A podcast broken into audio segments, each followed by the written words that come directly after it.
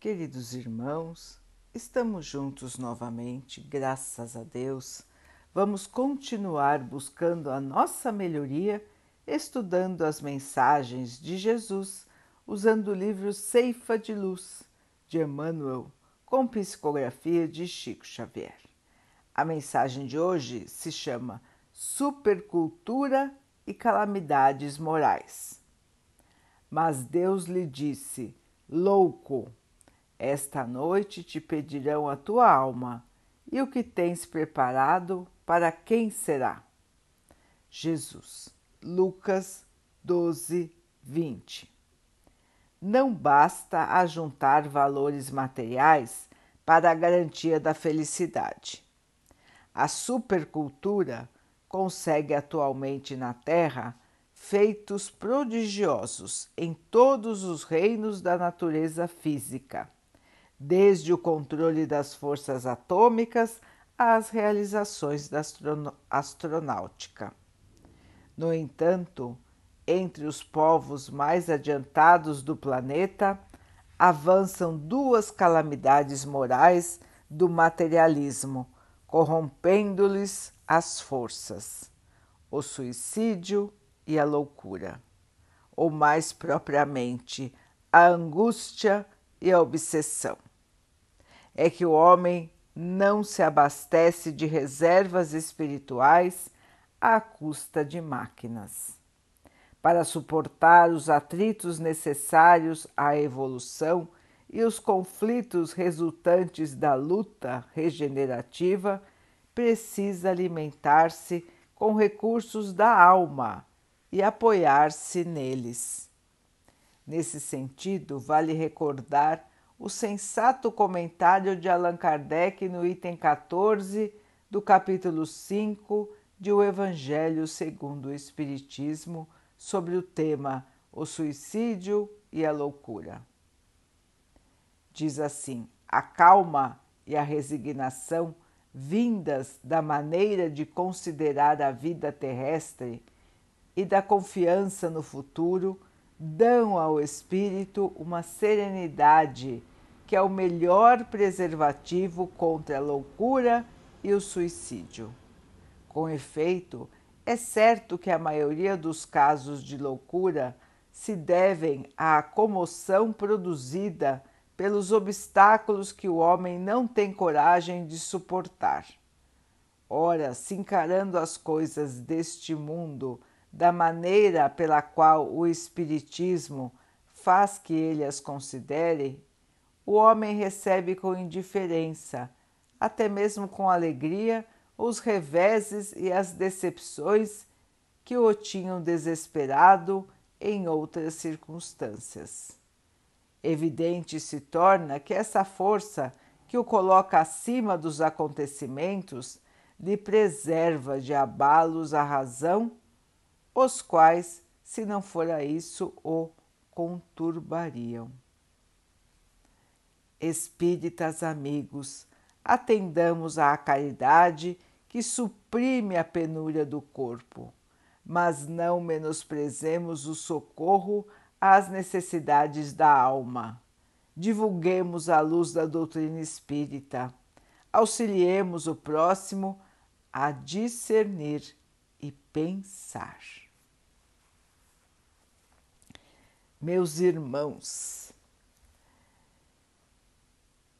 o desafio moral dos nossos tempos.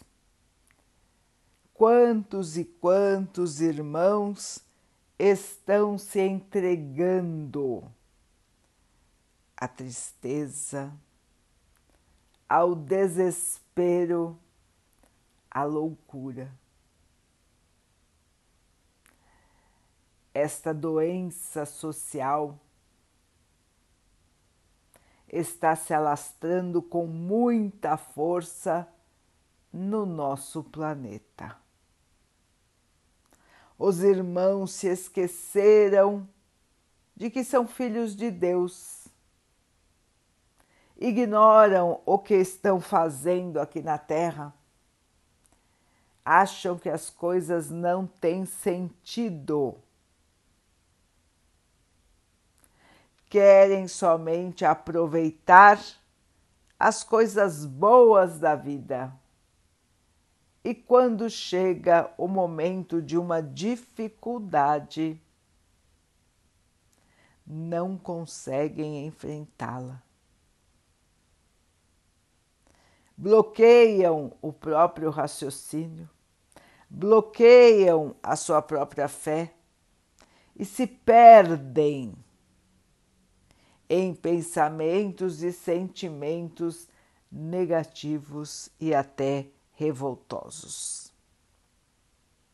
Meus irmãos, quantos e quantos irmãos encarnados estão internados em hospitais psiquiátricos por, por problemas do espírito,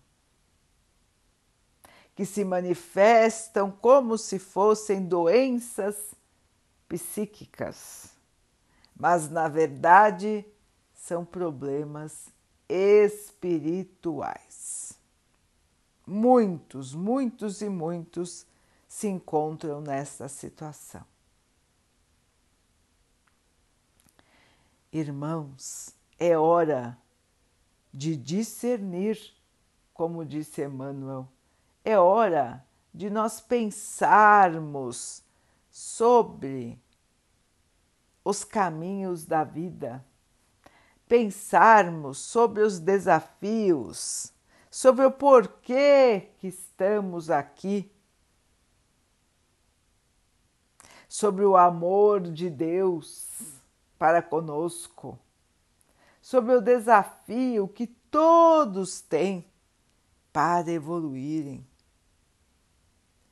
Queridos irmãos, se nós não enfrentarmos as dificuldades da vida com fé, com esperança, sabendo que elas vão passar e nós vamos vencer nós caímos no abismo dos pensamentos conturbados, dos pensamentos que não têm mais nexo. Nós nos perdemos da nossa razão. Queridos irmãos, não vamos nos deixar entregar à loucura não vamos dar brecha para o inconformismo, para a revolta, para a raiva. Meus irmãos, todos os desafios que nos chegam na vida são necessários para a nossa evolução e nós temos força e instrumentos para vencê-los. Queridos irmãos, a vida é uma sequência de desafios. E para que possamos vencê-los, a fé é fundamental. Precisamos da nossa ligação com o Pai, da nossa ligação com o Mestre Jesus, uma ligação de confiança, de esperança e de certeza de que tudo está correto como está e que faz parte de uma fase de nossa evolução espiritual.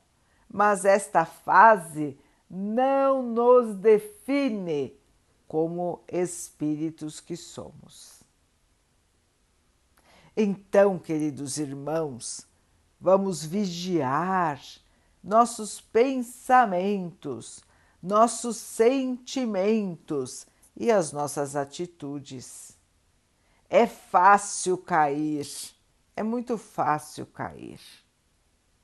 O difícil, irmãos, é levantar e continuar na nossa estrada de evolução. Queridos irmãos, este momento que estamos passando na Terra é especialmente conturbado pela mudança de patamar evolutivo que o planeta passará. Então, irmãos, mais do que nunca, é fundamental que estejamos fortemente conectados a Jesus, fortemente conectados ao nosso Pai, para não nos deixarmos abalar pelos acontecimentos da vida. Tenhamos força, tenhamos esperança e vamos trabalhar no bem. Trabalhe no bem é a melhor vacina contra o desânimo, a tristeza, a revolta. Enquanto estamos vendo o que fazer para auxiliar os nossos irmãos, nós esquecemos dos nossos problemas. Nós vemos que os irmãos ao nosso redor muitas e muitas vezes têm problemas muito maiores do que os nossos. E assim, queridos irmãos, nós conseguimos crescer, evoluir e no futuro vamos olhar para trás e ficaremos felizes, porque conseguimos suplantar todas as dificuldades e estaremos num estágio de paz, de felicidade e de luz. Vamos então orar juntos, irmãos, agradecendo ao Pai por tudo que somos, por tudo que temos, por todas as oportunidades que a vida nos traz para a nossa melhoria, que possamos aproveitar crescer e evoluir. Que o Pai possa assim nos abençoar e abençoe a todos os nossos irmãos. Que Ele abençoe os animais, as águas, as plantas e o ar do nosso planeta e que possa abençoar a água que colocamos sobre a mesa para que ela possa nos trazer a calma e que ela nos proteja dos males e das doenças. Queridos irmãos, fiquem, estejam e permaneçam com Jesus. Até amanhã.